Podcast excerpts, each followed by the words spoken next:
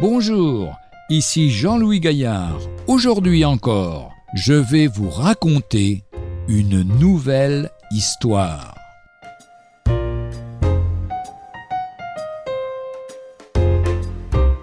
La fleur rare. Un botaniste amateur consacrait sa fortune et ses talents à la culture des orchidées. Ses serres étaient pleines de plantes étranges et précieuses, provenant des pays les plus éloignés et sur lesquels il veillait avec un soin jaloux.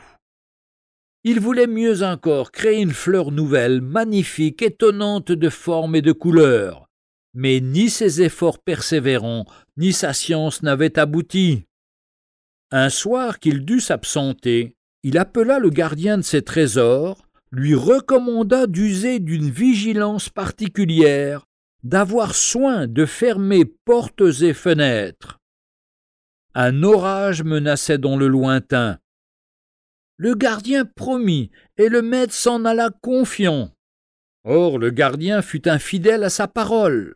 L'orage survint, le vent souffla en tempête et s'engouffra dans les serres aux fenêtres mal fermées, en arrachant les vitres par où pénétrèrent les trompes d'eau et d'énormes grelons.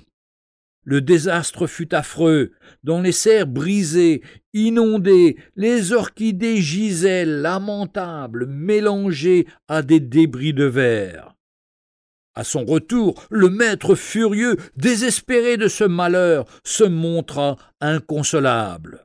Cependant, il finit par rassembler tant bien que mal les restes mutilés de ses collections et tenta de reconstituer ses serres. Une année, deux années s'écoulèrent, quelques orchidées se mirent à fleurir, péniblement, pauvrement.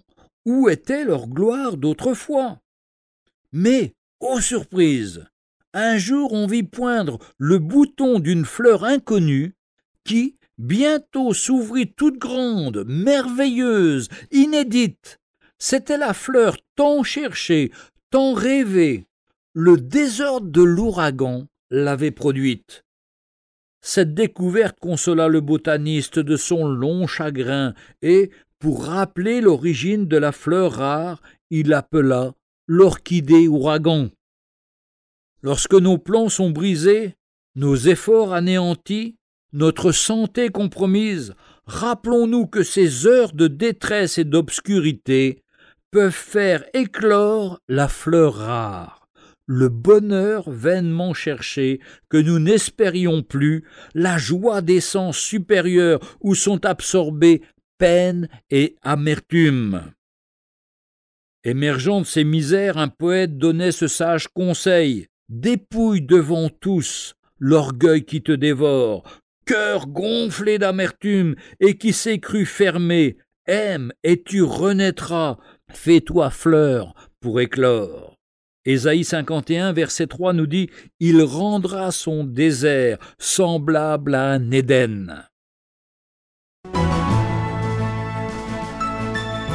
Retrouvez un jour une histoire sur www.365histoire.com.